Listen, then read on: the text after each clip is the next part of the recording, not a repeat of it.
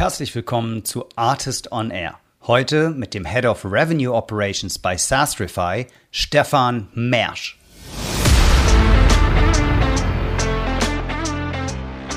Ich definiere das für uns bei Sastrify eigentlich so, dass es bei Revenue Operations darum geht, Revenue skalierbar zu machen, ist predictable zu machen und es repeatable zu machen. Das sind eigentlich für mich so die, die, drei, die drei Kernthemen.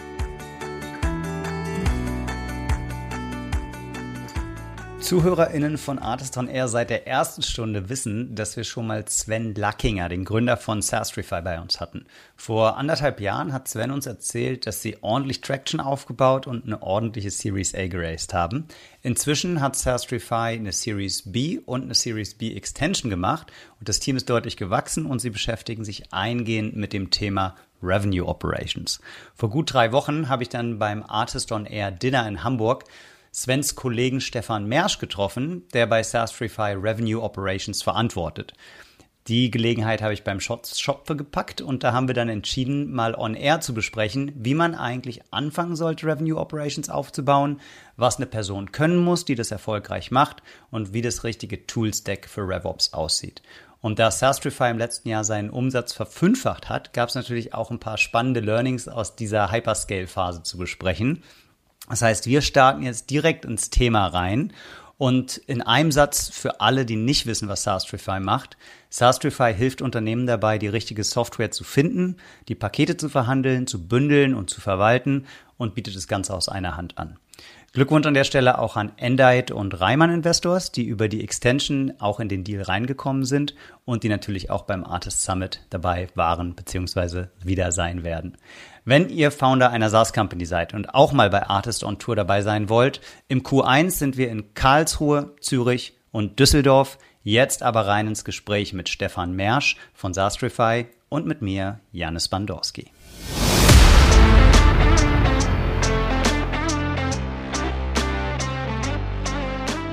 Artist on Air, der SaaS-Podcast für den deutschsprachigen Raum. Wertvolle Tipps von erfolgreichen Gründern, Top-Investoren und führenden Industriepartnern, die euch bei der Skalierung eures Unternehmens schnell und unkompliziert weiterhelfen. Zusammengestellt von Janis Bandorski, Julius Göllner und Matthias Ernst. Hi Stefan, herzlich willkommen bei Artist on Air. Moin Janis, freut mich da zu sein. Ja, moin, da hört man schon raus. Du lebst in Hamburg, Stefan, äh, arbeitest für Sastrify. Ihr seid ja eine fully remote Company. Und äh, vielleicht gehen wir zum Einstieg mal ganz kurz zurück. Wie bist du eigentlich zu Sastrify gekommen und was war deine erste Rolle da?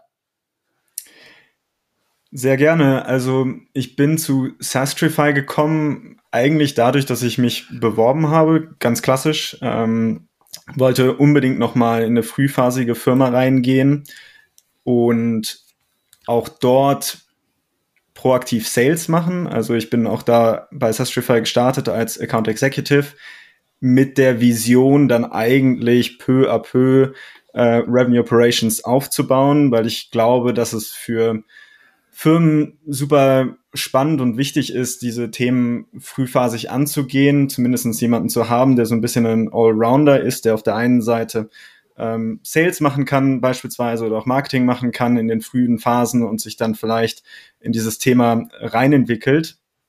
Und genau, also ich habe klassisch angefangen als Account Executive, habe gemeinsam. Hast, die, die Firma war erst sieben, acht Monate alt, als du zu Sastrify gekommen bist, ne?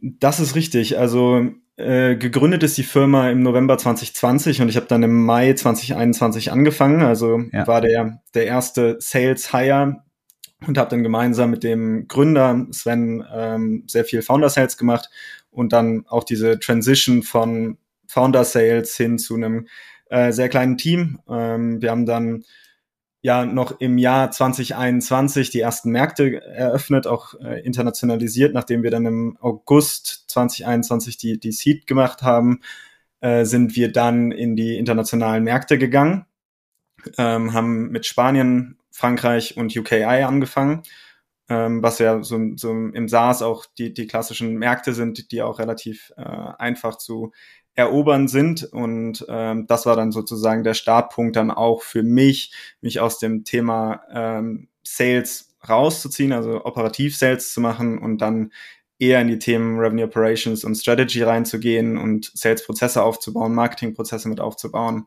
Genau, und das mache ich seitdem. Ja, sehr schöne Entwicklung, die du da genommen hast über die letzten zweieinhalb Jahre. Du sagst jetzt in so einem Nebensatz, das sind ja die Märkte, die man auch relativ leicht erobern kann in Sastrify. Das spricht für den Track Record von Sastrify. Da haben ein paar Sachen ganz gut funktioniert und auch die Geschwindigkeit, mit der ihr Finanzierungsrunden gemacht habt. Ich habe mit Sven Lackinger, mit dem Gründer und CEO von Sastrify gesprochen. Das ist, glaube ich, knapp anderthalb Jahre her. Das war gerade nach der Series A. Und äh, jetzt kam gerade die News, nicht mehr ganz frisch, dass ihr eine Series B gemacht habt. Kannst du uns dazu noch ein bisschen sagen, vor allem, äh, wer ist wieder dabei von den Investoren, wer ist neu dazugekommen und was ist die Vision, was wollt ihr mit dem frischen Kapital jetzt erreichen? Ja, sehr gerne. Also wir haben im Mai diesen Jahres äh, die Series B äh, geraced. Ähm, da sind dazugekommen äh, Endite Capital aus äh, den Niederlanden und jetzt haben wir vor kurzem, noch Anfang Dezember, announced, dass wir eine Series B Extension gemacht haben, geleitet von äh, den Reimann-Investoren, also Reimann Family Office. Und ja, die, die Vision mit dem, mit dem neu dazugewonnenen Geld ist eigentlich die weitere Skalierung in den USA. Also wir sind auch in den vergangenen, im vergangenen Jahr schon in den USA gestartet. Das hat dir sicherlich Sven auch in dem, in dem Podcast damals so erzählt. Und es geht weiterhin darum, das, das Produkt ähm, weiter zu skalieren, Prozesse zu automatisieren, die derzeit noch von unserem äh, Procurement-Team ähm, übernommen werden, sprich das, das Knowledge, was eigentlich in unserem Procurement-Team lebt, in das Produkt zu übertragen ähm, und das sozusagen weiter voranzutreiben. Und das sind eigentlich so für uns die, die nächsten Meilensteine im, im nächsten Jahr, die in den USA wirklich durchzustarten und dann ähm, auch nochmal das gesamte Thema, ja, Product First, ähm, das Produkt dahingehend zu entwickeln, dass Kunden sich einfacher self-onboarden können, der, der Start insgesamt mit Sastrify einfacher wird. Und ähm, das ist eigentlich so der, der große Ansatz, den wir jetzt nochmal fürs 2024 haben. Äh, genau. Mhm. Kennen wir natürlich auch vom, äh, vom Artist Summit, Endite und ähm, Reimann. Also herzlichen Glückwunsch, dass ihr da ähm, nochmal coole neue Investoren an Bord nehmen konntet äh, für die nächsten Schritte. Wir haben uns jetzt ja vor zwei Wochen wieder gesehen bei Artist on Tour, als wir in Hamburg waren mit Artist on Tour. Und da ging es überwiegend um das Thema Revenue Operations und ähm, um wie baue ich eigentlich ähm, ordentlich Pipeline, die dann auch konvertiert in Geschäft.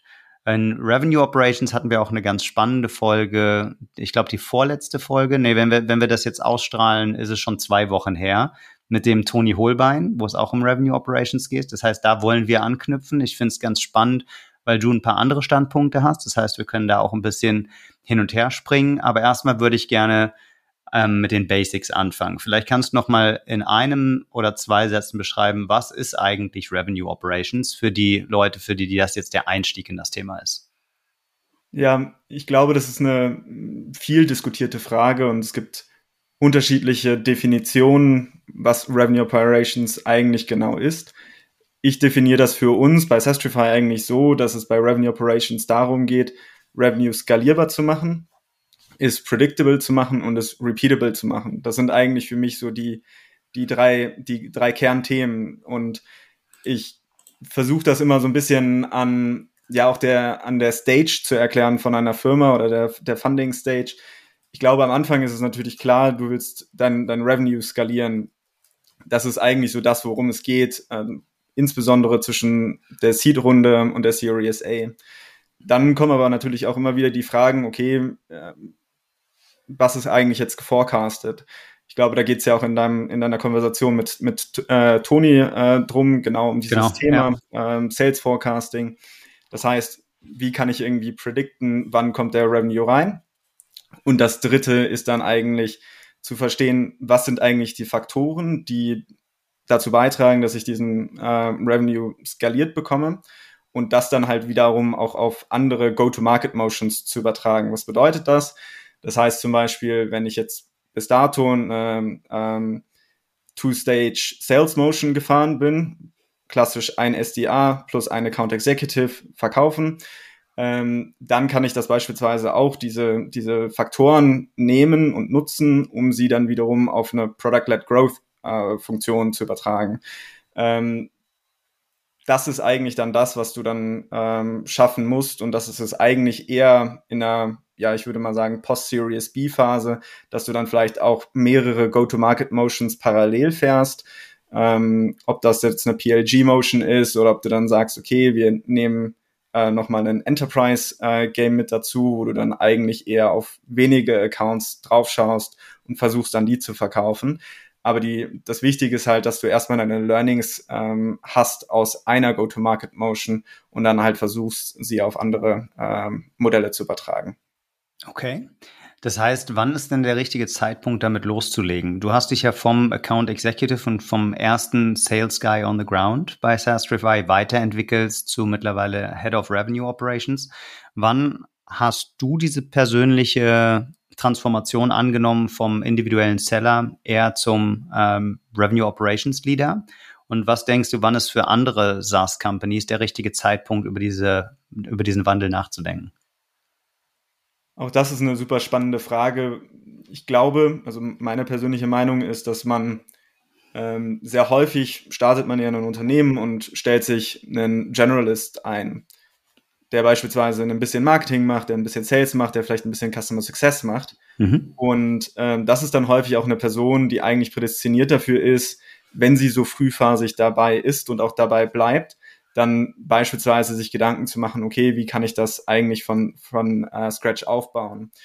Ich glaube, wann es relevant wird, ist eigentlich, wenn du ein Sales-Team hast, was so ab fünf Leute kann man zumindestens darüber nachdenken, weil dann auch die, die Prozesse zunehmen und du durch äh, Automatisierungen auch im CRM-System schnell Effizienzgewinne hast dadurch, dass beispielsweise bestimmte Felder automatisch ausgefüllt werden über Automatisierungen, Workflows und du nicht mehr den Sales Rep hast, der alle möglichen Felder eintragen muss.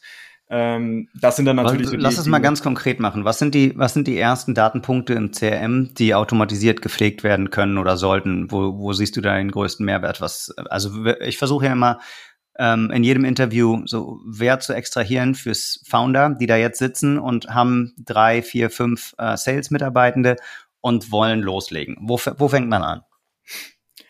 Also klassisch, ich würde mal Ding, äh, sagen, Dinge, die du äh, in deinem Reporting brauchst. Ja, du willst halt natürlich als Founder zumindest verstehen, okay, ähm, woher kommen meine Leads, ähm, dass du zum Beispiel sicherstellst, dass du die ähm, Lead Sources vom, vom Kontakt auf einen Deal überträgst oder auf die Opportunity überträgst, ähm, dass sich da jemand Gedanken macht und das auch wirklich durchdringt und durchdenkt, ähm, was ist eigentlich die Infrastruktur, die dahinter gehört. Ähm, das ist so ein Beispiel. Dann gibt es Dinge wie äh, Company Size, Industry, dass man sich Gedanken darüber macht, okay, wenn die beispielsweise aus Data Sources stammen wie Zoom Info, Apollo, Cognizant, ähm, wie ziehe ich die da raus, ähm, wie speise ich die wiederum ein, sodass das auch ähm, ja, reportable wird. Das ist eigentlich das, das Ziel, was wir ja immer haben, ist ja eigentlich diese Transparenz durch Daten zu bekommen. Und ähm, die letzten beiden Beispiele sind ja dann zum Beispiel auch, ähm, wenn du an einen SDA denkst oder auch einen, an einen AI denkst, der sein, sein Prospecting macht. Du willst natürlich auch verstehen, okay, wie viele Firmen bin ich jetzt eigentlich angegangen. Ähm, du kannst dir dann, wir arbeiten zum Beispiel in einem Company oder auch in einem Lead-Status, dass du diese Dinge halt auch automatisierst, dass du auch Prozesse dahinter dir überlegst. Das sind dann halt so die, die Anfänge, würde ich sagen. Man kann dann auch weitergehen in ähm, Stage Conversions, also du musst dir dann natürlich als Founder auch irgendwann überlegen, okay, wie sieht eigentlich mein Sales Funnel aus? was soll in diesen einzelnen Stages passieren, was sind die Sales Activities, was sind die Entry- und Exit-Criteria zwischen den verschiedenen Stages. Und ähm, das sind dann die klassischen Themen, die dann eigentlich Revenue Operations ähm, anstößt. Und wo wiederum, ich glaube, eine Person, die frühphasig dabei ist, das kann auch ein Founder Associate sein. Ich habe mit vielen Firmen gesprochen, wo das eigentlich so der, der, der Startpunkt war, dass dann ein Founder Associate gesagt hat, okay, ich nehme mich mal diesem ganzen Thema an und fange an, Prozesse und Struktur dahinter zu backen, ähm, um halt ähm, eigentlich reportable zu werden, äh, als Go-to-Market-Team.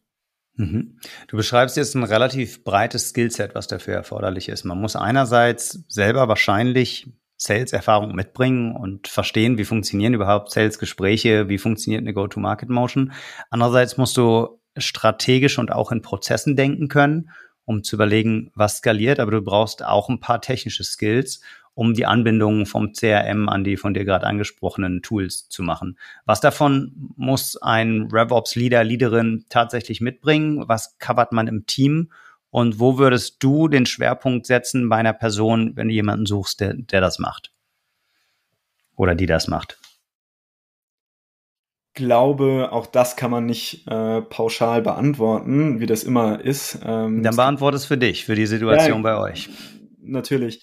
Ähm, also meine Sichtweise darauf ist eigentlich die, dass du ähm, als Revenue Operations Leader zumindest ein gutes Verständnis von diesen verschiedenen Themen haben solltest. Ne? Also du solltest ein ganz gutes Prozessverständnis haben. Du solltest auf jeden Fall ein strategisches Verständnis haben, weil um auf meine Rolle bei Sestrify einzugehen, ich bin einer der Haupt-Sparring-Partner, sowohl für Sven, unseren CEO, als auch für unseren VP of Finance im Revenue and Headcount Planning. Ich bin ein super wichtiger Ansprechpartner für unseren VP of Sales, an den ich auch reporte. Oder halt auch an unseren Head of Demand Gen. Das heißt, ich muss diese ganze strategische Sache schon sehr gut überblicken können. Aber die Grundlage von allem sind am Ende des Tages natürlich auch irgendwo Prozesse und dieses gesamte Thema, ähm, ja, die technische Umsetzung dahinter. Das heißt, auch da, man sollte halt zumindestens ein Grundlagenverständnis haben, ähm, wie verknüpfe ich Tools miteinander, wie funktionieren Integrationen. Ähm, das kann man natürlich am Ende des Tages in ein Team sehr gut delegieren. Also man kann dann sagen, okay, ich, je nachdem, wie groß man wird, äh, ich hire mir jemanden, der mein CM-Admin wird oder Salesforce-Admin ist ja, ist ja mittlerweile auch eine Berufsbezeichnung. Das heißt. Wie, wie, wie macht ihr das? Ähm, bist du derjenige, der da die Schnittstellen und die APIs miteinander ko konnektiert oder habt ihr da jemanden im Team, der euch supportet? Dazu muss man wissen, dass wir bis jetzt bei uns nur zu zweit sind. Also ich habe einen Senior Revenue Operations Manager bei mir im Team und äh, meine Wenigkeit. Dementsprechend komme ich gar nicht drum herum, sehr viele operative Dinge auch noch selber zu machen. Das heißt, mhm. ähm, als wir Anfang diesen Jahres Salesloft eingeführt haben, war ich einer der federführenden Personen, die sich mit der Integration zwischen Salesloft und HubSpot auseinandergesetzt hat, ja. um das natürlich dann auch auf die richtige ähm, Schiene zu setzen. Ähm, das heißt, ich mache es ähm, Stand heute noch selber. Ähm, perspektivisch wird das dann natürlich in ein, ein Team delegiert werden. Ähm, genau. Okay, verstanden. Jetzt hast du die, eine hervorragende Brücke gebaut, um mal reinzugehen, wie schaut eigentlich euer Toolstack aus? Ich finde die Frage eigentlich immer ganz spannend. Wie sieht euer Toolstack im Sales aus? Bei dir oder bei euch finde ich die Frage insbesondere nochmal spannender, weil du ja einerseits die Sastrify-Brille trägst und uns sagen kannst, du hast jetzt schon verraten, ihr arbeitet mit Salesloft und äh, mit HubSpot, aber ihr habt ja auch die Meta-Brille auf und seht, welche Tools stärker nachgefragt werden, welche vielleicht auch ähm, rausgefasst werden und ähm, weniger ähm, nachgefragt sind. Ich würde ganz gerne mit der internen Brille anfangen. Wie habt ihr euch aufgestellt? Wie schaut euer Toolstack im Sales aus? Ja, ich glaube, auch das ist dann wieder ein Thema, was man super schön mit dem ähm, Thema Revenue Operations Team auch irgendwo verknüpfen kann. Ne? Das heißt, wir haben zum Beispiel jetzt ein kleines Team. Das heißt, für uns ist das gesamte Thema Toolstack natürlich umso wichtiger. Da und wir versuchen zumindest immer wieder darauf zu achten, dass wir auf der einen Seite einen Linus Toolstack haben, was gut miteinander integriert, aber ähm, auch einen Toolstack zu haben, was uns durch Automatisierungen viel Arbeit abnehmen kann. Mhm. Und wie Warum glaubst du, dass das bei kleinen Teams relevanter ist als bei großen? Ich, äh, ich würde jetzt mal die Gegenthese nehmen und sagen, je größer dein Team ist, desto, desto wichtiger ist es. Ähm, oder wir können uns darauf einigen, dass es für beides äh, wichtig ist. Denn dann werden die Ineffizienzen ja, ähm, die skalieren ja mit, wenn du keine effizienten Professor, ähm, Prozesse hast. Das ist richtig. Ähm, ich glaube, für uns ist es natürlich so, dass das dass bestimmte Tools, beispielsweise HubSpot mit seinen Workflows oder auch einen Make.com, also ein Tool, was wie Zapier verschiedene Tools miteinander verknüpft. Mhm. Sobald du die Prozesse einmal aufgesetzt hast, kann es uns halt auch wirklich Arbeitsstunden einsparen. Und ähm, daher kam ich mit der, mit der These, okay, in, einer, in einem kleinen Team kann es halt auch super wichtig sein, dass man ähm, über Automatisierungen äh, nachdenkt. Du hast natürlich recht äh, am Ende des Tages ist es immer einfacher, ähm, einen, einen Toolstack zu haben, was gut integriert ähm, und was voll automatisiert ist. Ähm, aber es ist natürlich auch eine Reise, ähm, die, auf die man sich dann begeben muss. Ähm, um nochmal auf das Thema Tech-Stack zu kommen, ich glaube, ähm, für mich zumindestens ist das CM-System eigentlich immer noch das zentrale Tool. Wir nutzen mhm. HubSpot, wir sehen aber auch, dass unsere Kunden äh, vor allen Dingen die größeren Unternehmen dann Salesforce nutzen. Für uns war das auch in der Vergangenheit schon mal ein Thema. Migrieren wir jetzt irgendwann von HubSpot zu Salesforce. Es ist gleichzeitig aber so, dass wir, ich spreche auch mit verschiedenen Revenue Operations Managern von anderen Startups, die in einer ähnlichen Größenordnung sind. Und ich habe zumindest das Gefühl, ähm, dass mehr und mehr Firmen ähm, länger auf HubSpot bleiben, weil HubSpot sich natürlich auch enorm entwickelt hat. Sie haben sehr viele Features gelauncht, die du jetzt eigentlich sehr gut nutzen kannst. Das heißt, das ist eigentlich immer noch so das, das Zentrale. Habt ihr direkt Vielleicht, mit HubSpot angefangen oder habt ihr äh, mit was kleinerem angefangen, mit Pipedrive oder so? Genau, das wäre jetzt mein nächster Punkt gewesen, um vielleicht eine Anekdote zu erzählen. Ähm, ja, bitte. Wir haben mit, mit äh, Pipedrive angefangen und der Grund ähm, war natürlich, ist es super einfach ähm, für die, für die Sales-Prozesse. Aber aus meiner Brille zumindestens und ich versuche immer Revenue Operations sehr ganzheitlich zu denken, ähm, fehlte dann eigentlich die, die Connection zu Marketing. Und wenn du ein Marketing Automation Tool kaufst, dann kaufst du zwangsläufig HubSpot und dann ist es aus einer ähm, Datensicht eigentlich sinnvoller, dass du dann auch dein CRM-System auf ähm, HubSpot umziehst und nicht wieder in zwei verschiedenen Tools arbeitest. Das bringt dann einfach den, den äh, Vorteil mit sich, dass wenn du jetzt beispielsweise äh, einen Lead hast in HubSpot, äh, den kannst du dann automatisch an einen AI oder einen SDR routen. Du kannst ähm, E-Mail-Marketing-Automatisierungen bauen, die dann wiederum ins Nurturing gehen und so weiter und so fort, ähm, ohne jetzt zu operativ zu werden. Aber das bringt einfach gewisse, äh, ja, schlanke Prozesse mit sich zwischen diesen beiden Tools, äh, wenn du es halt aus einer Hand machst. Deswegen haben wir uns damals dann für HubSpot entschieden ähm, und ist bis jetzt auch noch für uns das Tool der Wahl. Mal schauen, wie lange noch, aber ähm, ich glaube, derzeit ist das, ist das auf jeden Fall noch die richtige Entscheidung gewesen. Okay, gut verstanden. Und ähm, wie, wann habt ihr festgestellt, Pipedrive tut es nicht mehr für euch? Das war tatsächlich relativ früh. Also wir haben, wie gesagt, ja im November 2020 angefangen und dann im ähm, August 2021 sind wir dann schon auf HubSpot umgestiegen. Also das war eins der ersten Projekte, die ich dann auch ähm, als Sales Manager slash Revenue Operations Manager begleitet habe, war dann halt diese, äh, dieser Übergang von, von Pipedrive auf HubSpot. Mhm. Okay, dann gehen wir vielleicht noch mal ein bisschen weiter. Also HubSpot als Kern ähm, das CRM, was habt ihr da noch angedockt? Auf der einen Seite haben wir angedockt natürlich Tools zur Lead-Generierung. Das heißt, ähm, Apollo ist für uns äh, super wichtig. Ähm, wir arbeiten, wie gesagt, mit Salesloft. Das heißt, das ist eigentlich so das Kernsetup auch für, für unser SDA-Team. Ähm, bis jetzt immer noch eine sehr große Relevanz, hat für uns ähm, Sales Navigator, hat leider keine direkte Integration mit HubSpot, aber wir nutzen ein Zwischentool, das nennt sich Surf. Und darüber kannst du halt Kontakte und auch Firmen sehr einfach aus dem Sales Navigator in HubSpot ähm, pushen. Und ähm, das, daran siehst du schon, äh, wie schnell man eigentlich bei einem relativ großen Tech-Stack ist. Ähm, alleine das sind ja schon irgendwie vier, fünf Tools. Ähm, dann kann man auf der, auf der anderen Seite nochmal weitergehen vom Funnel. Also wenn du den Sales Funnel vor Augen hast, äh, kannst du darüber wieder ein Forecasting-Tool legen. Wir arbeiten mit einem Tool, das nennt sich Cluster. Äh, integriert wiederum mit HubSpot, wo wir dann das gesamte Thema Forecasting, auch Revenue Reporting drüber laufen lassen. Und ähm, dann haben wir noch ein CPQ-Tool, ähm, sprich äh, Contract Management und auch, auch Approval-Prozesse. Wie viel Discount darf ein Account Executive geben? Und dann auf der Customer Success Seite äh, nutzen wir ein Tool, äh, das nennt sich Gainsight. Ähm, ist so ein bisschen das Salesforce aus dem Customer Success. Es ist ein absolutes Monstrum. Also wir haben auch jemanden, der sich komplett nur um Gainsight kümmert. Also wir haben einen Gainsight Admin. Mhm. Ähm, und das ist dann nochmal so die, die Ebene äh, im Customer Success äh, kombiniert mit einem Freshdesk, was unser Ticketing-System ist. Ja, genau. viele fangen ja an mit Zendesk als Customer Service Tool oder Customer Success Tool. Ähm, habt ihr von Anfang an mit Gainsight gearbeitet oder äh, hat, habt ihr da auch einen Switch gemacht?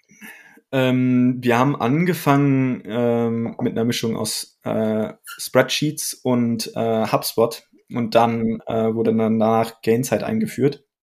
Ähm, ich glaube, der, der Punkt bei Gainsight ist ja nochmal, dass es dir so mehr diese strategische und, und ähm, wie soll man sagen, ähm, ja, Reporting-Ebene gibt, die du vielleicht in, in Zendesk und in, in Freshdesk so nicht hast. Du kannst dir so Customer Success Pläne auch wirklich bauen. Äh, das war eine Ebene, die unseren äh, Customer Success Leadern sehr, sehr wichtig war. Und äh, wir machen halt wirklich in Freshdesk äh, nur das gesamte Thema Ticketing, also wirklich Customer Support, äh, mehr oder minder. Und ähm, ja, dementsprechend haben wir da auch eine Kombination. In der Theorie zumindestens ähm, könntest du ähm, Zendesk nutzen, machen sehr, sehr viele Kunden. Das ist eines der, der meistgenutzten ähm, ja, Customer Service und Customer Support Tools.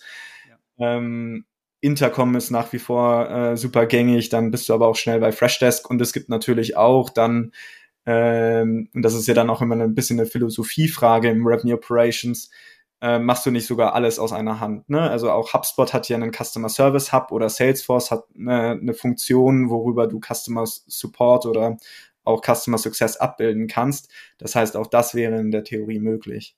Da finde ich deine Metaebene ganz interessant. Seht ihr, dass die meisten eurer Kunden sich dahingehend entwickeln, dass sie alles aus einer Hand nehmen? Oder setzt sich der Best-of-Breed-Approach durch? Oder gibt es beides parallel nach wie vor? Da, da fände ich mega spannend, weil ihr da ja wirklich an der, an der Quelle sitzt. Ja, also was wir feststellen, ist, dass gerade größere Unternehmen nach wie vor Best-of-Breach-Ansätze fahren. Sprich, die haben dann äh, Salesforce, die haben dann aber auch HubSpot häufig als Marketing-Automation-Tool, was nochmal der etabliertere Player ist und haben dann vielleicht nochmal einen Zendesk oder einen Intercom on top. Mhm. Ähm, das ist dann sozusagen einfach mal dieser Dreisatz für die unterschiedlichen Teams. Ähm, gleichzeitig gibt es schon diesen Trend zur Konsolidierung. Das heißt, Natürlich wird in dieser Marktphase sehr schnell gefragt, okay, brauchen wir dieses Tool noch? Äh, können wir das nicht auch eigentlich mit ähm, einem Tool lösen, was wir bereits haben? Sprich, die Funktionen sind super ähnlich und dann wird das eine Tool vielleicht dann doch auch äh, wieder abgesägt. Ähm, da ist es natürlich auch so, dass gerade Salesforce und HubSpot ähm, sich sehr, sehr breit aufstellen. Also diese beiden CRMs, die werden ja eigentlich sehr horizontal. Ähm, und ja, äh, bieten eigentlich alle möglichen Funktionen an, die teilweise ja auch am Markt ein komplettes Unternehmen darstellen. Ne? Ob das Forecasting ist, ähm, was du auch über Clari machen könntest oder wie wir das machen über Cluster machen könntest, kannst du natürlich genauso gut in Salesforce direkt machen. Ähm, dementsprechend, ähm, ich glaube schon, dass es langfristig äh, einen Trend geben wird zur äh, Konsolidierung wir sehen aber derzeit eigentlich noch die, die größeren Unternehmen, aber auch äh, viele andere Kunden im, im SMB-Segment, die dann tatsächlich Best-of-Breed-Ansätze äh, Ansätze fahren. Und das war ja für uns auch ein, ein Grund, zum Beispiel einen Salesloft einzuführen, was du theoretisch gesehen auch über Salesforce oder auch über HubSpot abbilden kannst. Das gesamte Thema Prospecting. Aber es hat einfach nochmal ein granulares Reporting. Dementsprechend war das dann für uns eine, eine ähm, No-Brainer-Entscheidung, eigentlich auch Salesloft noch einzuführen. Ja. Wie viele Leute habt ihr aktuell in Sales und Customer Success? Wir haben derzeit so roundabout 15 Customer Success Manager. Wir sind so bei ähm, im Sales-Team so um die 25. Ähm, also sowohl SDRs dann als auch Account Executives. Ja. Ähm, fluktuiert natürlich auch ganz normal. Also SDAs ist natürlich auch eine Position, wo nicht immer jeder super glücklich ist, sondern dann halt auch sehr schnell geschaut wird, okay, äh, wenn ich jetzt gerade bei Sestrify nicht in eine AI-Rolle rutschen kann, kann ich das vielleicht bei einer anderen Firma. Äh, ja. Das ist natürlich auch das, was ähm, einfach Gang der SaaS-Industrie ist. Ja, genau. Jetzt habt ihr, was auch Gang der SaaS-Industrie ist, wenn es richtig gut läuft, ist, dass man die Hyperscale-Phase reinkommt. Und ähm, das scheint euch gelungen zu sein. Ich habe ein Vögelchen so zwitschern hören, dass ihr euch le letztes Jahr verfünffacht habt beim Umsatz. Kannst du dazu was sagen? Ähm, also wir haben uns tatsächlich letztes Jahr äh, verfünffacht im Umsatz. Ähm, und das führt natürlich auch dazu, dass du ähm, ja, wo, wo seid ihr da jetzt gelandet? Wo, auf welchem ARA-Level seid ihr jetzt unterwegs? Ähm, ich glaube, das disclosen wir gar nicht öffentlich, äh, auf welchem ARA-Level wir unterwegs sind. Ähm, ich glaube, das letzte, was öffentlich ist, sind diese, ist diese Verfünffachung aus dem Umsatz. Ähm, wir wachsen natürlich ähm, auch aufgrund des Marktes äh, nach wie vor weiter ganz gut und stetig, äh, zeigen ja natürlich auch die Investitionen, die da getätigt worden sind. Ähm, man heiert natürlich dann auch enorm viel. Also wir haben unser letztes, letztes Jahr äh, unser Team. Aber um, ich muss das so ein bisschen einordnen für unsere, ja. für unsere Zuhörenden. Ähm, ihr macht ein acht Stelle, also seid ihr über die 10 Millionen jetzt hinaus, einfach um ähm, ARA, um so eine Größenordnung oder kannst du uns ein ganz grobes Bracket geben? Seid ihr noch bei 5 bis 15 oder seid ihr eher jetzt auf dem Track 10 bis 50 oder wo seid ihr da unterwegs? Ja, also ich glaube, wir sind so auf dem Weg, ähm, also wir sind noch nicht ganz achtstellig, glaube ich. Ähm, wir haben aber auch, ähm, man muss dazu sagen, dass wir auch ein Marktplatzgeschäft haben. Das heißt, du kannst auch Software von uns kaufen und je nachdem, ob du diesen Software-Marktplatz-Umsatz mit reinrechnest, ja. ähm, sind wir da sicherlich drüber. Ähm, aber es variiert halt auch so ein bisschen, äh, je nachdem, okay. auf welche, auf welche Sachen man schaut. Okay, dann, dann gehe ich mal davon aus, einfach jetzt als äh, ganz grobe Größenordnung, als ich mit Sven gesprochen habe, war es, glaube ich, so der Track zu zwei Millionen ARA, das ist anderthalb Jahre her. Es würde ja ungefähr passen, wenn man sagt, dass vielleicht waren es anderthalb, verfünffacht, dann wären wir jetzt bei siebenhalb irgendwie. Wenn wir in zwei Monaten miteinander sprechen werden oder in drei, dann wären wir schon über zehn. Let's see, verstehe ich, dass ihr das nicht alles disclosed, aber ist, glaube ich, trotzdem wichtig zur, zur Einordnung äh, für die Leute, die hör, äh, zuhören.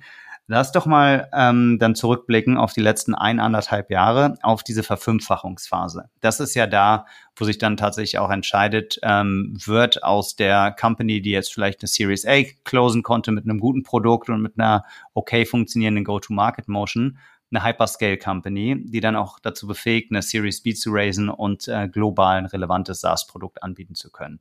In der Phase seid ihr jetzt gerade. Ähm, das war das letzte Jahr bei euch. Was sind denn deine wichtigsten Learnings aus dieser brutalen Phase? Die wichtigsten Learnings, also man macht natürlich unfassbar viele Fehler. Ähm, ich glaube, ich würde mal sagen, wir haben einige Fehler ähm, im letzten Jahr gemacht. Ähm, wir haben zum, zumindest aus meiner Sicht ähm, ist es natürlich dann so, dass du sehr schnell sehr viele Leute hirest. Ähm, wir haben zum, zumindest aus meiner Sicht das Thema Enablement so ein bisschen zu spät angefangen, also Sales Enablement, aber auch Customer Success Enablement, sprich das gesamte Thema Onboarding. Das war so ein, da hätte ich mir gewünscht in der Retroperspektive, dass wir vielleicht äh, zwei, drei Monate früher angefangen hätten, die Person dann schon zu haben, äh, wenn die ganzen Leute anfangen, dann auch einen einen Track zu haben, auf den du einen SDA oder einen AI setzen kannst und sagen kannst, hey, das sind die fünf, sechs, sieben äh, Trainingskurse, die du absolvieren musst.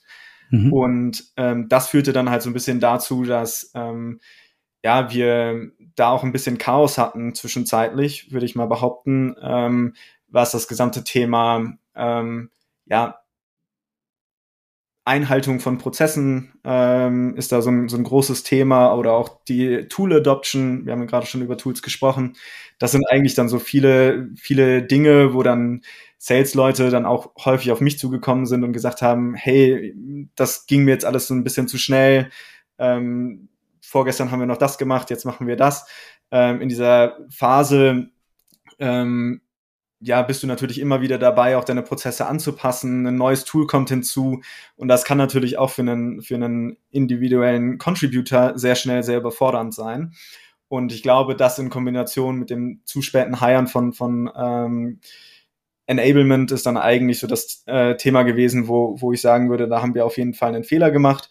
Ähm, wir haben aber auch mal ihr Tools ausgewählt. Ich, höre ich das richtig raus, dass ihr ähm, das dadurch gelöst habt, dass ihr dann tatsächlich eine Person geheiert habt, die habt, die sich Fulltime um Enablement kümmert. Das heißt, eine Person, die dafür zuständig ist, neu dazu sto stoßende Kolleginnen und Kollegen erstmal ein gutes Onboarding zu geben, Tools zu erklären, Prozesse zu erklären, vielleicht auch ein Job-Shadowing zu machen oder so, um erstmal richtig in die Rolle reinzukommen. Verstehe ich das richtig?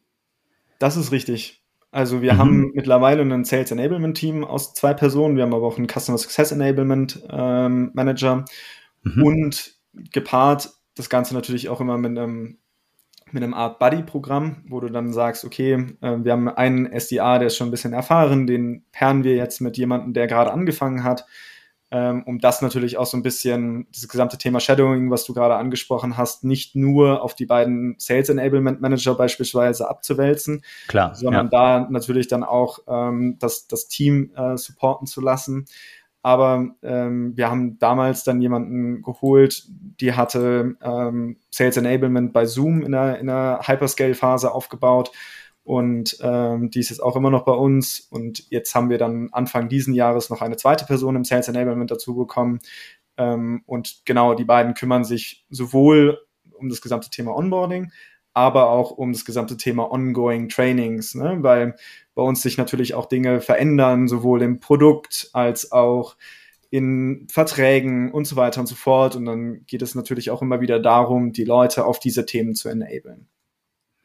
Jetzt hast du mir den Ball so schön hingelegt. Dann muss ich an der Stelle ja doch mal sagen, dass wir auf Artist Circus in der Community-Sektion auch Resources zusammengestellt haben. Logischerweise nicht Sastrify interne Prozesse, sondern allgemeines Trainingsmaterial für SDRs, für AE, ähm, richtig coole Resources. Wie mache ich eigentlich ähm, Cold Calls? Wie gehe ich mit ähm, Rejections um?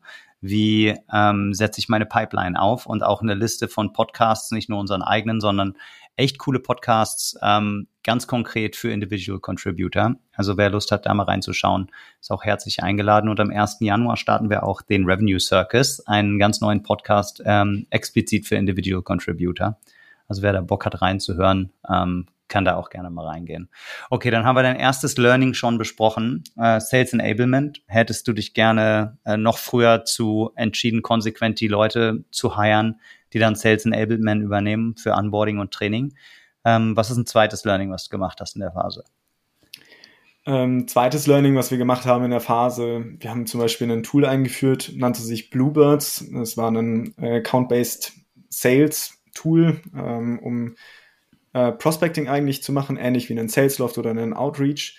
Damit mhm. haben wir uns total in die, äh, in die Nesseln gesetzt eigentlich. Ähm, es hat mehr Chaos an, ähm, verursacht oder gestiftet, als es eigentlich ähm, Prozesse optimiert oder verschlankt hätte. Ja. Ähm, und da war ein, ein großes Learning, ähm, egal wie tief du eigentlich ähm, in, in bestimmte Tools, in Demos auch reinschauen kannst, die wirkliche Experience hast du dann tatsächlich erst im, im Onboarding, beziehungsweise dann, wenn es live ist und urplötzlich 20 SDAs auf dem Tool arbeiten und dann natürlich irgendwo ähm, Bugs zum Vorschein kommen oder Sachen entstehen, die man nicht vorhergesehen hat. Und das ist natürlich dann auch wieder in der Kombination mit fehlendem Enablement ein, ein Problem, wo, wo viele Hyperscale-Startups reinlaufen, sind dann halt wirklich, okay, siehst dann Fehler in Prozessen erst, wenn du halt so eine komplette Mannschaft da drauf setzt und die eigentlich alle mal anfangen, damit zu arbeiten. Äh, vorher hat man sich das dann immer ganz nett überlegt und denkt so, ja, okay, das könnte so funktionieren. Und dann stellt sich in der Praxis halt heraus, das funktioniert gar nicht so. Ähm, das haben wir ähm, tatsächlich mit Bluebirds gehabt, ähm, hatten wir aber auch mit, mit anderen Tools, wo wir dann. Wie seid ihr damit umgegangen? Äh, ist das Tool heute noch im Einsatz oder habt ihr Nein. das dann relativ schnell rausgeschnitten? Ähm, das war tatsächlich ein Tool, was wir relativ schnell rausgeschnitten haben. Also ich glaube, wir haben nicht mal unseren zwölf äh, Monatsvertrag ähm, erfüllt, sondern haben gesagt, okay, das ist ähm, das funktioniert so wenig, wie wir uns das vorgestellt haben, dass wir wirklich die, die Handbremse gezogen haben und gesagt haben, das ähm, ist nicht, ähm, wie wir uns das vorgestellt haben und haben dann die Partnerschaft beendet. Das machen wir normalerweise nicht, weil wir natürlich auch sagen, wir wollen mit jeder SaaS-Firma, mit der wir zusammenarbeiten, irgendwo eine langfristige Partnerschaft aufbauen. Ähm, genau, und deswegen sind wir mit dem Tool nicht mehr unterwegs und haben deswegen ja auch Salesloft eingeführt. Das war dann wieder Best of Breed, Outreach Salesloft nimmt sich wahrscheinlich nicht so viel. Ähm, aber das war dann halt auch die, ein Learning aus dieser Hyperscale-Phase. Wobei ich natürlich auch sagen muss, Salesloft, Outreach, mit allem bin ich da auch nicht happy. Äh, das ist natürlich äh, insgesamt sicherlich so, wenn du Tools kaufst. Wie seht ihr euch da eigentlich? Äh, ihr seid ja schon auch eine Art ähm, Consultant, sage ich mal, wenn auch ähm, ein sehr technischer. Wenn jetzt jemand sagt, das Thema ist für mich ultra relevant und ich denke über Salesloft nach und auch über Bluebirds, inwieweit ähm, wollt ihr Kunden dabei auch helfen, mehr Transparenz über die ähm, Eignung von, von Tools zu bekommen, sowas wie dann auch ein Gartner oder ein Capterra oder ein OMR Reviews macht?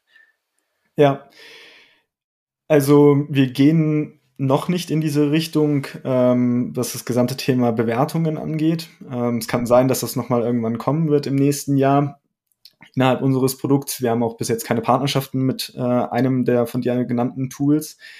Aber wir haben schon bei uns jetzt intern ein Procurement-Team ja auch aufgebaut. Das heißt, äh, wir haben Procurement Consultants, die dann auch sowohl Verhandlungen übernehmen, aber halt auch bei dem gesamten Thema, welche Tools sollte ich mir eigentlich überhaupt anschauen, unterstützen.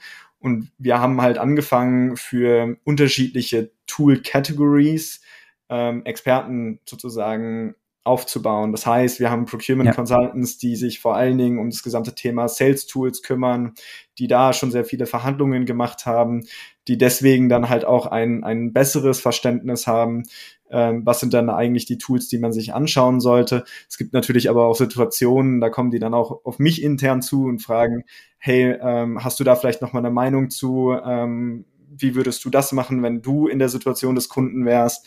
Und dann gebe ich natürlich auch mein Feedback und ähm, das geben sie dann an den Kunden weiter.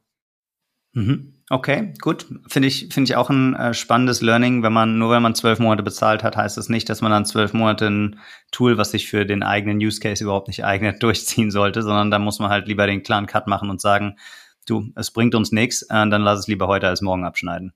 Ja. ja. Okay, vielleicht noch, äh, noch eine dritte Sache. Eine dritte Sache, sehr gerne. Ähm, ich glaube, das dritte, was ich auch so ein bisschen auf meine eigene Fahne schreibe, ist das gesamte Thema Revenue Planning. Ähm, was heißt das? Jeder äh, CFO oder CEO macht sich ja zum Jahresende, beginnt meistens so irgendwie ab September, seine Gedanken, wie viele Leute will ich jetzt eigentlich einstellen und baut eine Art Businessplan oder Revenue Plan zusammen. Und bei dem gesamten Thema Headcount Planning haben wir, glaube ich, in der letzten, im letzten Jahr haben wir zwar Sachen wie Attrition, sprich SDA oder AI geht freiwillig oder wird gegangen, äh, das haben wir zwar mit eingerechnet, aber was wir nicht unbedingt mit eingerechnet haben, ist, dass wir gleichzeitig zum Beispiel einen, vielleicht einen kleinen Puffer brauchen. Das heißt, wir müssen overhiren, eigentlich zu einem bestimmten Zeitpunkt, um dann schon genug Leute zu haben, die dann vielleicht nach den drei Monaten Onboarding, wo wir dann eine klare Entscheidung können, äh, treffen können, hey, das funktioniert oder das funktioniert nicht. Sprich, äh, eigentlich müssten wir Investitionen äh, frontloaden und sagen, wir heiren jetzt nochmal lieber in diesem Batch von SDRs äh, zwei SDRs mehr, weil wir ganz klar damit rechnen, dass vielleicht einer oder zwei entweder selbstständig entscheiden, dass sie nicht bei uns bleiben wollen, weil sie sich das irgendwie anders vorgestellt haben, kommen mit dem Remote-Setup nicht klar. Da gibt's natürlich die verschiedensten Gründe. Oder auch wir als Firma sagen, hey, das haben wir uns anders vorgestellt ähm, und haben dann aber gleichzeitig kein, keine Capacity Gap, die dann entsteht, dadurch, dass wir Leute entlassen oder die Leute gehen, sondern wir haben dann ein bisschen overhired und kompensieren dadurch. Und das war für mich ein, ein großes Learning, dass wir eigentlich hätten viel früher aggressiver heiern sollen, um dann halt eigentlich die Kapazitäten zu haben, um, um auch ähm, ja, Performance abzuliefern. Ähm, das ist eigentlich so ein bisschen das, was ich noch gelernt habe im vergangenen Jahr. Mhm. Und bei, das beziehst du insbesondere auf die SDA-Position, weil da die Fluktuation größer ist, oder gilt das für alle Positionen eigentlich? Eigentlich gilt das für alle Positionen, die Customer-Facing sind. Auch bei Account Executives kannst du natürlich äh, daneben greifen. Wir machen zwar im Hiring-Prozess super viel. Ne? Wir haben, ich glaube, vier, äh, vier verschiedene Runden. Wir machen zwei äh, Reference-Checks, und trotzdem kannst du natürlich irgendwie daneben liegen. Und um diese Sachen vorzubeugen, ist es dann schon schlau, auch zu sagen, okay, wir gehen jetzt vielleicht ein bisschen aggressiver rein ins Hiring und äh, investieren ein wenig früher, um dann halt äh, nachher nicht so das Capacity-Problem zu haben. Ja, wie hat sich denn der Markt gerade verändert? Glaubst du, also gerade, äh, ich spreche jetzt vom Recruiting-Markt für Customer-Facing Roles, glaubst du, es ist gerade besonders einfach zu hiren oder gibt es gerade auch ähm, ein paar, sage ich mal, versteckte Stolperfallen, auf die man aufpassen muss, wenn man jetzt gerade ein Sales-Team oder ein Customer Success-Team baut? Spannende Frage. Also ich glaube, am Ende gibt es da natürlich auch wieder verschiedene Faktoren. Ähm, ich glaube, dass für uns zumindest ist es ein Vorteil, Remote First zu hiren, weil wir einfach einen viel größere Anzahl an Kandidaten ansprechen können. Das heißt, jemand, der für uns. Habt ihr eine globale Beschränkung? Wir haben für Customer-Facing Teams natürlich die Beschränkung, dass du äh, dann für eine Rolle geheiert werden musst, in deren Zeitzone du auch bist. Sprich, mhm. du kannst jetzt nicht in Thailand arbeiten und äh, unseren UKI-Markt machen. Das funktioniert nicht zwangsläufig. Das heißt, wenn du sagst, ich arbeite halt gerne von morgens um drei bis äh, mittags um zwei. Ja, dann müsstest du wahrscheinlich aber ein extrem guter Kandidat sein, dass wir das dann halt ähm, durchwinken. Ähm, ja, okay. Haben wir. Also du sagst, Zeitzone, Zeitzone ist schon wichtig. Mhm. Äh, Zeitzone ist sicherlich wichtig. Ähm, aber das ist für uns schon ein Vorteil, dass wir sagen können, okay, wir können auch einen, äh, jemanden für den UKI-Markt äh, ähm, hiren, der aber in Spanien sitzt. Ne, es gibt ja. dann auch wieder äh, Leute, die sich da auf den Weg gemacht haben, gerade während Corona. Ähm, das ist sicherlich für uns ein Vorteil. Ich glaube, insgesamt ähm, um, als wenn ich jetzt mich bewerben würde. Ähm, ich glaube, solange man irgendwie einen guten Track Record hat, ähm, gibt es immer noch Firmen, die am Hiren sind. Das sind derzeit sicherlich die, ob du jetzt mal bei NPAL schaust oder so, die haben sicherlich äh, tausende von Stellen. Das kommt natürlich auch so ein bisschen auf das Momentum der Firma an. Ähm, wir hiren auch immer wieder ähm, und ich glaube, dementsprechend hast du schon noch immer noch einen gewissen Markt, gerade für, für gute SDAs oder auch für gute AEs. Ähm, das ist sicherlich so insgesamt der, der aktuelle Markt. Äh, viel mehr kann ich dabei auch gar nicht zu sagen, ähm, weil es jetzt auch nicht so meine äh, Day-to-Day-Expertise ist, ähm, was das gesamte Thema Recruiting anbelangt. Okay, fair. Ähm, nutzt ihr stark, greift ihr stark auf Kandidatinnen und Kandidaten aus den afrikanischen Ländern zurück? Was ja auch die, die gleiche Zeitzone ist, aber für viele europäische SaaS-Companies manchmal noch ein bisschen schwieriger, ähm, vor allem wenn man sich dann physisch sehen will mit Visa-Prozessen und so weiter?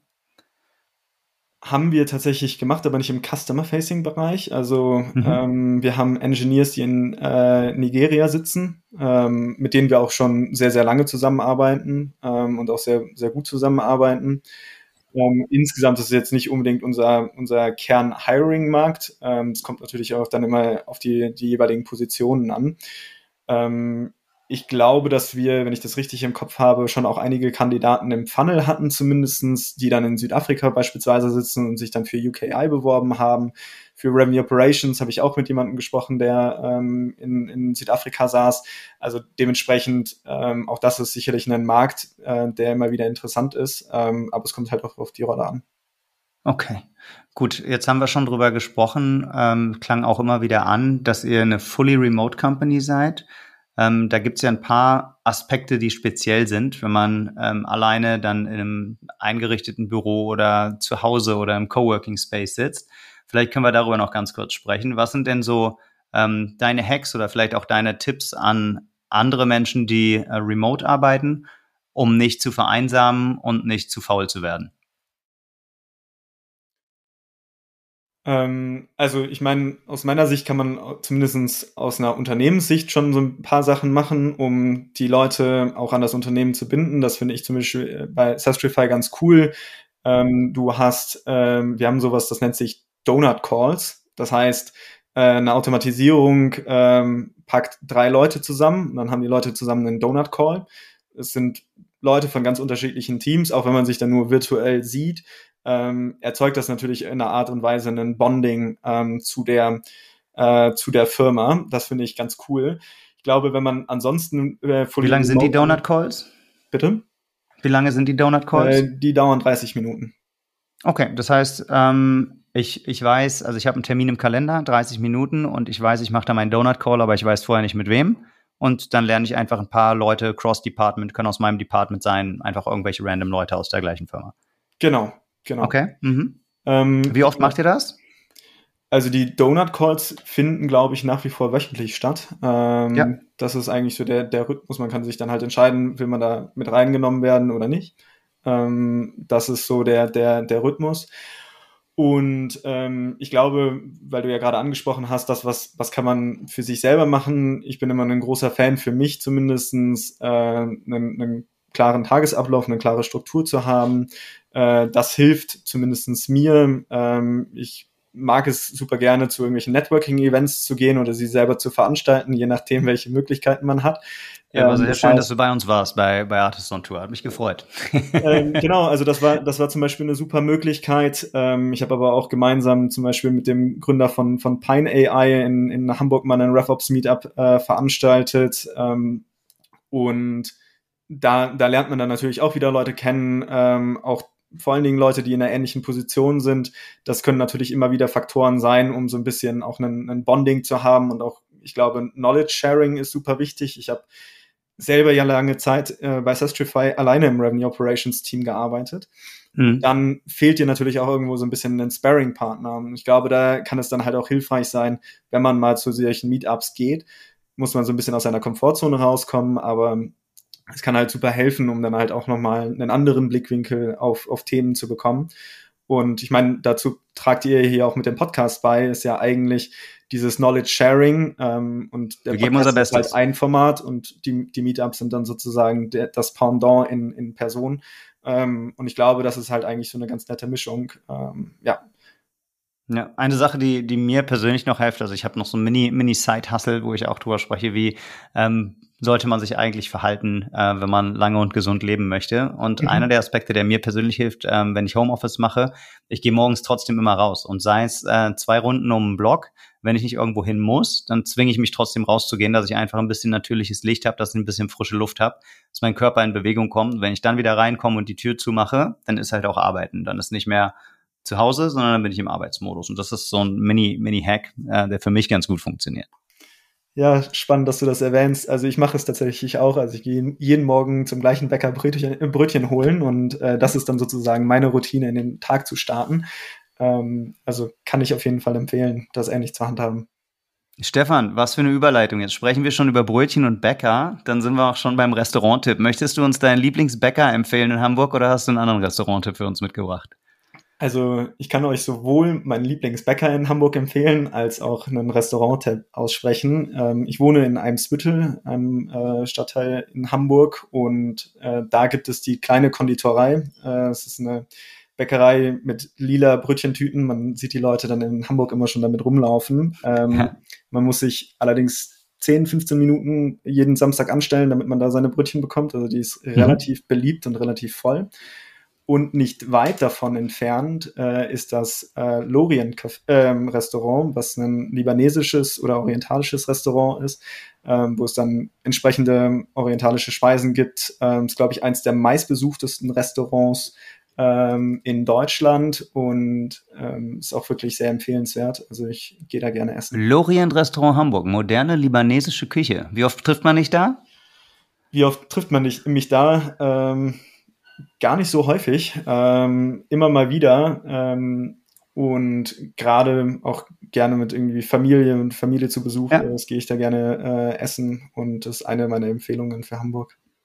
Cool, nehmen wir auf jeden Fall in die Liste der Restauranttipps auf auf der auf der Artist Website. Dann vielen vielen Dank, Stefan, für deine ganzen Einblicke, dass du dir so kurz ähm, vor Weihnachten jetzt, wir nehmen hier am 20.12. auf, nochmal Zeit genommen habt. Ich weiß, du hast einen knackigen Jahresendsport vor dir wie wahrscheinlich so viele andere auch. Ähm, und dann wünsche ich euch einen guten Rutsch, wenn wir diese Folge dann nach Weihnachten ausstrahlen und hoffe, dass wir uns bei Artist on Tour, beim Circus ähm, oder bei anderer Gelegenheit dann in Person wiedersehen. Danke, Stefan.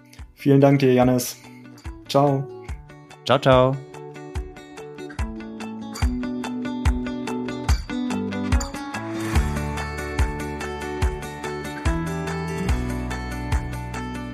Wenn du bis jetzt zugehört hast, dann interessierst du dich wahrscheinlich auch für unseren Revenue Leadership Roundtable, den wir ungefähr einmal im Monat veranstalten, bis zum Artist Circus am 19. April, dem Tomorrowland for Sales in Berlin, wo ihr, wenn ihr Revenue Leader seid, mit euren Teams definitiv dabei sein solltet.